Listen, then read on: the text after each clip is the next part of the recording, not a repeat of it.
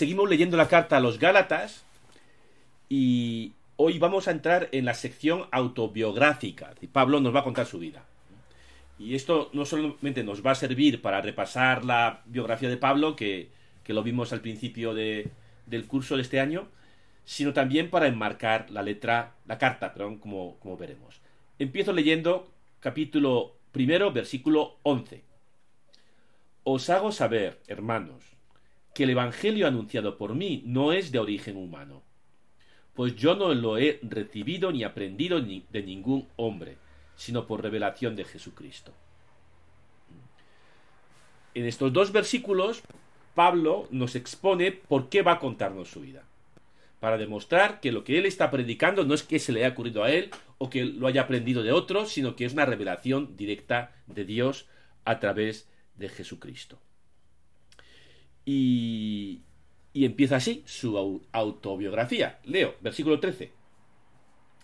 Porque habéis, habéis oído hablar de mi pasada conducta en el judaísmo, con qué saña perseguía la iglesia de Dios y la asolaba, y aventajaba en el judaísmo a muchos de mi edad y de mi raza como defensor muy celoso de las tradiciones de mis antepasados.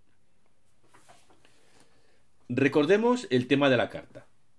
Hay algunos cristianos judíos, de raza judía, de etnia judía, que llegando de Jerusalén están diciendo a los cristianos de Galacia, a los que está escribiendo San Pablo, que si no se circuncidan, no son plenamente cristianos. O dicho de otro, no, no están salvados, no son totalmente cristianos. Así que hay que circuncidarse. Y Pablo dice que no. Y esta autobiografía está en función de esa, de esa tesis, de, ese, de, ese, proyecto, de, de, de, esa intención de esta carta.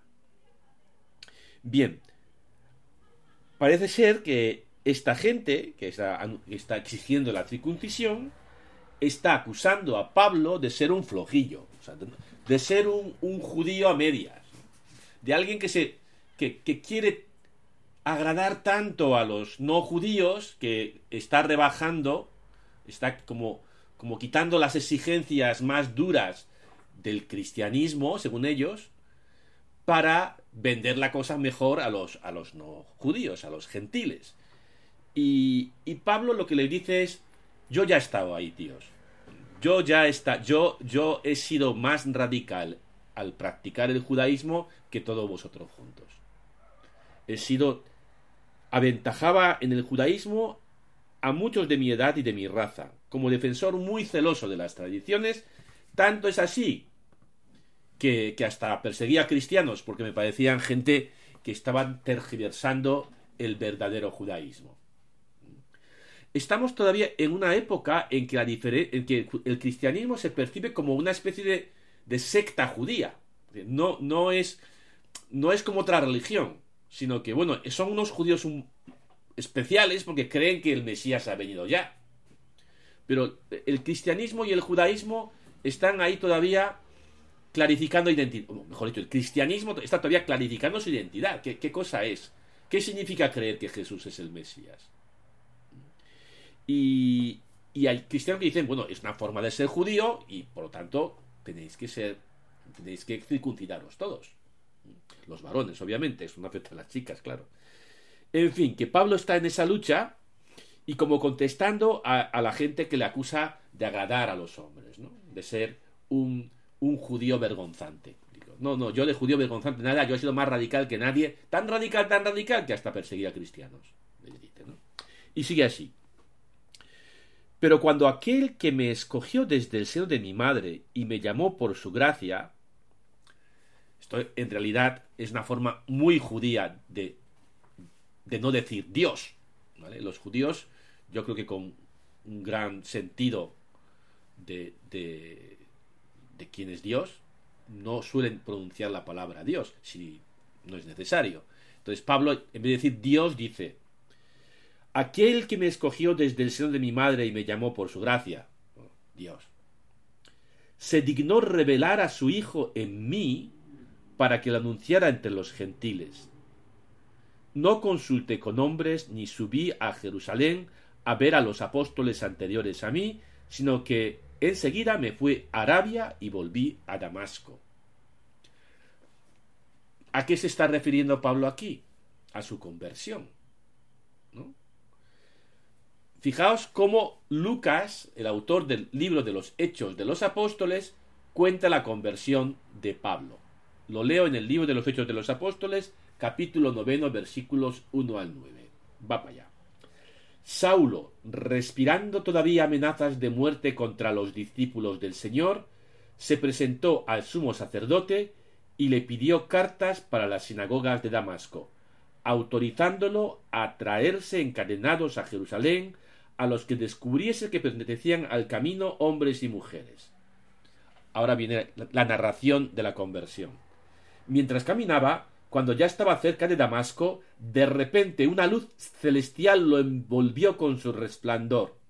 Cayó a tierra y oyó una voz que le decía Saúl, Saúl, ¿por qué me persigues? dijo él. ¿Quién eres, Señor? respondió Soy Jesús, a quien tú persigues. Pero levántate, entra en la ciudad y allí se te dirá lo que tienes que hacer. Sus compañeros de viaje se quedaron mudos de estupor, porque oían la voz, pero no veían a nadie. Saulo se levantó del suelo y aunque tenía los ojos abiertos, no veía nada. Lo llevaron de la mano hasta Damasco. Allí estuvo tres días ciego, sin comer ni beber. Dramática descripción de la conversión de Pablo. Pablo, cuando lo cuenta él, dice, Dios se dignó revelar a su Hijo en mí. Ya está. Eh, os voy a poner ahora un PowerPoint un momentito, a ver si lo encuentro aquí. Ahí. Vale. Lo voy a compartir. Compartir pantalla. Voilà. ¿Veis la imagen? Sí, ¿no? Esta imagen... A ver. Ahora no se ve nada. Yo por menos no veo nada. Ahí, a ver. Esto, esto es un fresco pintado por Miguel Ángel, Michelangelo, el gran pintor del Renacimiento, en el Vaticano. ¿En quién se inspiró? Inspiró Michelangelo. ¿En el relato de Lucas, en el relato de Hechos o en el relato de Gálatas? No os escucho ni os puedo escuchar, pero estáis diciendo todos Hechos de los Apóstoles. Jesucristo está aquí, lanzando un rayo. Aquí Pablo está derrumbado, el famoso caballo aquí.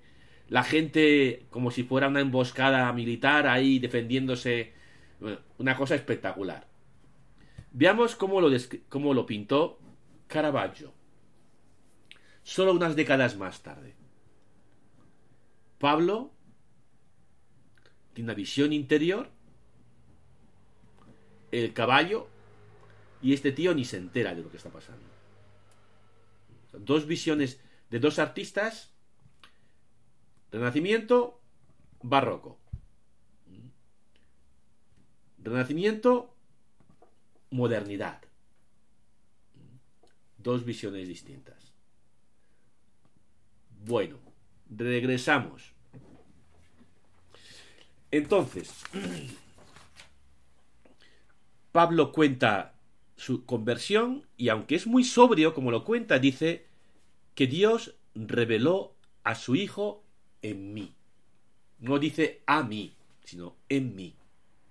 Lo que él vive en ese encuentro con Cristo resucitado es una transformación interior. Aquella experiencia le cambió la vida y fue tan fuerte que según él no tuvo necesidad de consultar con hombres. Eso lo dice Gálatas Hechos dice, hombre, le ayudó a Ananías, le llevaron a, Damasco y allí le dieron, una catequesis, ¿no? Pero lo que quiere enfatizar Pablo es que no tuvo que acudir a Pedro, ni tuvo que acudir a los jefes de la iglesia, con los que está, va marcando una cierta distancia, ¿no? Y dice que enseguida se fue a Arabia. Y los estudiosos pues han debatido qué hizo Pablo en Arabia. Arabia no es Arabia Saudita, ¿eh? Arabia es toda la parte desértica que incluye Jordania, toda esa parte, incluso Sinaí. Y lo que se creía estaba en Arabia era el monte Sinaí. Así que pensamos que Pablo fue como de retiro, tres años, al desierto, a un lugar de encuentro con Dios. así como una vida un poco como eremítica ahí, ¿no? Y luego regresa a Damasco, regresa a la ciudad. Después, sigo leyendo a Pablo, versículo 18. Después, pasados tres años, subí a Jerusalén para conocer a Cefas. Cefas es Pedro, ¿eh? en arameo. Pablo siempre le llama Cefas, no Pedro. y permanecí quince días con él. De los otros apóstoles no vi a ninguno sino a Santiago, el hermano del Señor. Este Santiago es un pariente de Cristo, quizá un primo o un hermanastro, que después de, la resurrección se convierte en el líder, como en el obispo de la, de la iglesia de Jerusalén. Es una figura muy importante y muy conservadora, por cierto. Entonces dice que vio, se, encontró en Jerusalén con Pedro y con Santiago. No es Santiago el apóstol, ¿eh? no es el Santiago de, de, los doce. Dios testigo de que, de que no miento en lo que escribo. Bien, seguimos. Después fui a las regiones de Siria y Cilicia. Cilicia es el sur de Turquía, ¿vale? Personalmente yo era un desconocido para las iglesias de Cristo que hay en Judea. Esto de las regiones de Siria y de Cilicia en el libro de los Hechos de los Apóstoles corresponde con el primer viaje misionero de Pablo y Bernabé. Pablo y Bernabé están, son miembros de la comunidad de Antioquía, en Siria, y la comunidad les manda de misión por Chipre y por Cilicia y por ahí. Y es una referencia a ese viaje, pero en lo que él quiere insistir es que con Judea él ha tenido muy poquito que ver. Yo era un desconocido para las iglesias de Cristo que hay en Judea. Pero que pensaban bien de él, porque dice, solo habían oído decir que el que antes perseguía, los perseguía, ahora anuncia la fe. Glorificaban a Dios. Bien, seguimos leyendo. A Pablo, capítulo segundo ya, versículo 1. Después de transcurridos catorce años, subí otra vez a Jerusalén con Bernabé, llevando también a Tito. Subí por una revelación, y les expuse el Evangelio que predicó entre los gentiles, aunque en privado, a los más cualificados, no fuera que caminara o hubiera caminado en vano. O sea que en esa primera misión ya surgen problemas con el tema de la circuncisión. Bernabé es el compi de Pablo, ¿vale? Y además es mayor que él y anterior en, en, la conversión, por tanto es como su mentor. Entonces, en cambio, Tito es más joven, es como su aprendiz. Entonces hay, hay una cierta jerarquía ahí, ¿no? Y, entonces, bueno, pues cuando surgió este problema, hicimos lo que hay que hacer cuando hay problemas frente a los cristianos, hablar. Y fui a Jerusalén con mi jefe, digamos, con Bernabé o mi mentor, como dicen en Japón, mi senpai, y con el más joven, Tito, que además Tito no es judío y no estaba circuncidado. Bien, sigo leyendo sin embargo, ni siquiera obligaron a circuncidarse a Tito, que estaba conmigo y es griego. Di, di este paso por motivo de esos intrusos, esos falsos hermanos que se infiltraron para espiar la libertad que tenemos en Cristo Jesús y esclavizarnos. Pero ni por un momento cedimos a su imposición, a fin de preservar para vosotros la verdad del Evangelio. ¿Vale? Pablo te cuenta primero la solución y después expone el problema. No obligaron a circuncidarse a Tito, que era griego y no estaba circuncidado. Y eso que había estos falsos hermanos, Pablo es muy duro con ellos, estos falsos hermanos que veían a espiar y a quitarnos la libertad que tenemos en Cristo. Sigo leyendo. En cambio, de parte de los más cualificados, lo que fueran o dejaran de ser entonces no me interesa, que Dios no tiene acepción de personas, los más representativos no me añadieron nada nuevo. Todo lo contrario. Vieron que se me ha encomendado anunciar el Evangelio a los incircuncisos, lo mismo que, que a Pedro los circuncisos. pues el mismo que capacita a Pedro para su misión entre los judíos, me capacita a mí para la mía entre los gentiles. Además, reconociendo la gracia que me ha sido otorgada, Santiago, Cefas y Juan, considerados como columnas, nos dieron la mano en señal de comunión a Bernabé y a mí, de modo que nosotros nos dirigiéramos a los gentiles y ellos a los circuncisos. Solo nos pidieron que nos acordáramos de los pobres, lo cual he procurado cumplir. ¿Qué está diciendo? Cuando surgió este, este problema de la circuncisión, que no es nuevo, ya surgió en el primer viaje, y entonces fuimos a Jerusalén, y los jefes, Pedro y Santiago y Juan, nos dieron la mano y dijeron, no hay ningún problema, vosotros a los gentiles y nosotros nos dedicamos a los judíos. Y se, y se solucionó. Y se solucionó.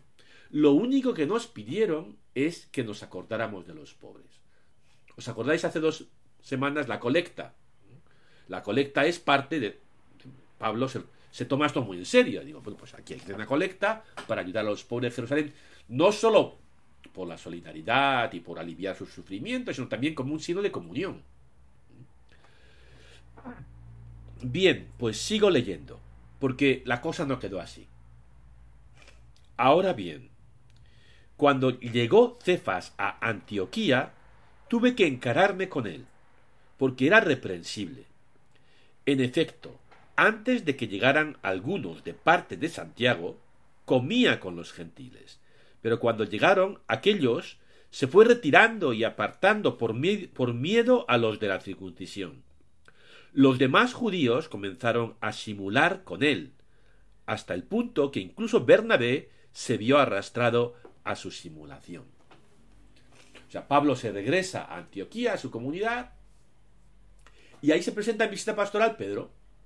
Y Pedro al principio sin ningún problema. En Antioquía había cristianos procedentes del judaísmo y cristianos procedentes del paganismo, de judíos y no judíos.